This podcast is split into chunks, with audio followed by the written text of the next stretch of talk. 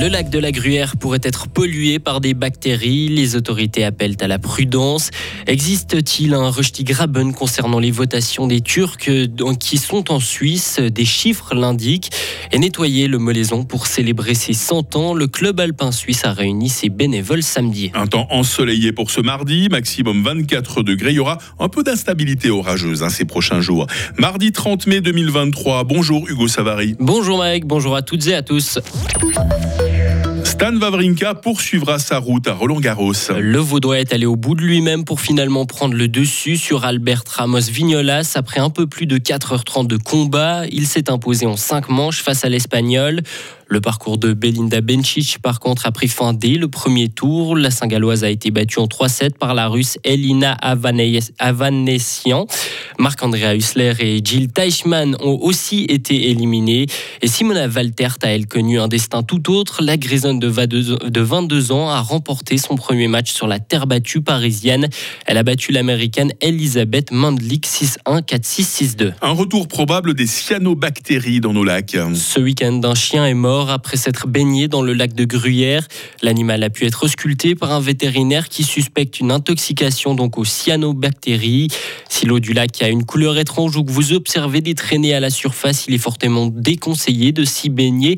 Encore plus déconseillé pour les chiens car contrairement aux humains, ces bactéries peuvent être mortelles. Il est aussi recommandé de ne pas boire l'eau du lac et de bien se doucher après la baignade. Grand Cours fêtait le centième anniversaire des musiques broyardes. Un rendez-vous très attendu qui a rassemblé environ 10 000 personnes ce week-end. L'occasion de retracer l'histoire des fanfares de la région, une fête qui a évolué et qui a surtout pris de l'ampleur.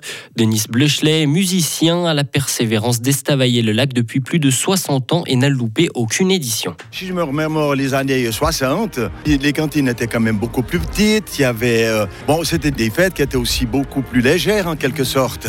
Il n'y avait pas toute l'infrastructure comme il y a maintenant. Mais c'était sympa quand même, parce qu'on était reçus des fois dans la grange d'un paysan, on, était reçus euh, ouais, dans des familles. Euh, ouais, c'était assez spécial si on veut. Pour l'occasion, les organisateurs ont mis en place un musée éphémère avec de vieux uniformes, instruments et photos de musiciens. Les Turcs de Suisse n'ont pas voté pour Erdogan en général, à une exception près. Tout comme au premier tour, c'est l'opposant Kemal Kilic Daroglu qui a remporté la majorité des suffrages, sauf à Genève. Le Graben a également parlé pendant ses présidentielles, visiblement. À Genève, le président sortant a recueilli 62% des voix, alors qu'à Berne, Erdogan n'a récolté que 35%. La nouvelle loi anti-homosexualité en Ouganda suscite crainte et indignation dans le monde entier. Kampala a récemment promulgué de nouvelles peines contre les relations homosexuelles et la promotion de l'homosexualité dans le pays. Le chef de la diplomatie européenne, Joseph Borrell, parle d'une loi, déplorable et contraire aux droits humains. Joe Biden a lui dénoncé une atteinte tragique aux droits humains et va étudier de près les relations entre l'Ouganda et les États-Unis. La saison des fraises est ouverte, Hugo. Oui, bien qu'elle débute cette année avec un petit peu de retard, mais lorsqu'on les plante en plein air et en pleine terre, on ne peut pas aller à l'encontre de Dame Nature. La météo joue donc un rôle crucial dans la production, ce qui est parfois sous-estimé avec des consommateurs qui achètent de plus en plus de fraises importées ou sous serre. Rudy Russ-Geiger est agriculteur à la ferme des Chandines à Délai. Au vu de la météo, a fait des prévisions qu'ils annoncent, euh, je ne veux pas dire que le retard va se rattraper. Moi, j'ai peut-être plutôt peur que tout d'un coup, on ait une grosse période de chaud et que là, pour les fruits, pour la fraise surtout, c'est mortel. Parce que s'il fait vraiment très chaud, elle mûrit très vite et puis à la limite, elle cuit. Et les agriculteurs conseillent donc d'acheter ou d'aller cueillir ces fraises avant qu'il ne fasse trop chaud. Et on termine par cette opération nettoyage réussie ce samedi au Molaison. Le club alpin suisse de la Gruyère organisait ce week-end un événement pour promouvoir l'environnement.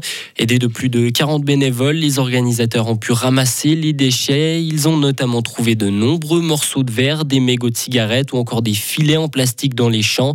Écoutez Dominique André, l'un des bénévoles venus pour cette journée. Oui, oui énormément. Là, on est dans une euh, prairie là, avec euh, ben, les vaches et tout, les génisses.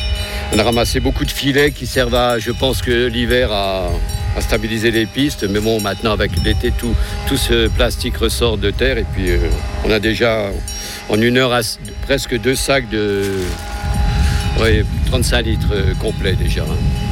Et à noter que la commune de Gruyère prend en charge et trie l'entier des déchets trouvés par les volontaires. Bravo d'ailleurs à ces volontaires et merci Hugo Savary que l'on retrouve à 8h30 sur Radio Fribourg. Retrouvez toute l'info sur frappe et frappe.ch.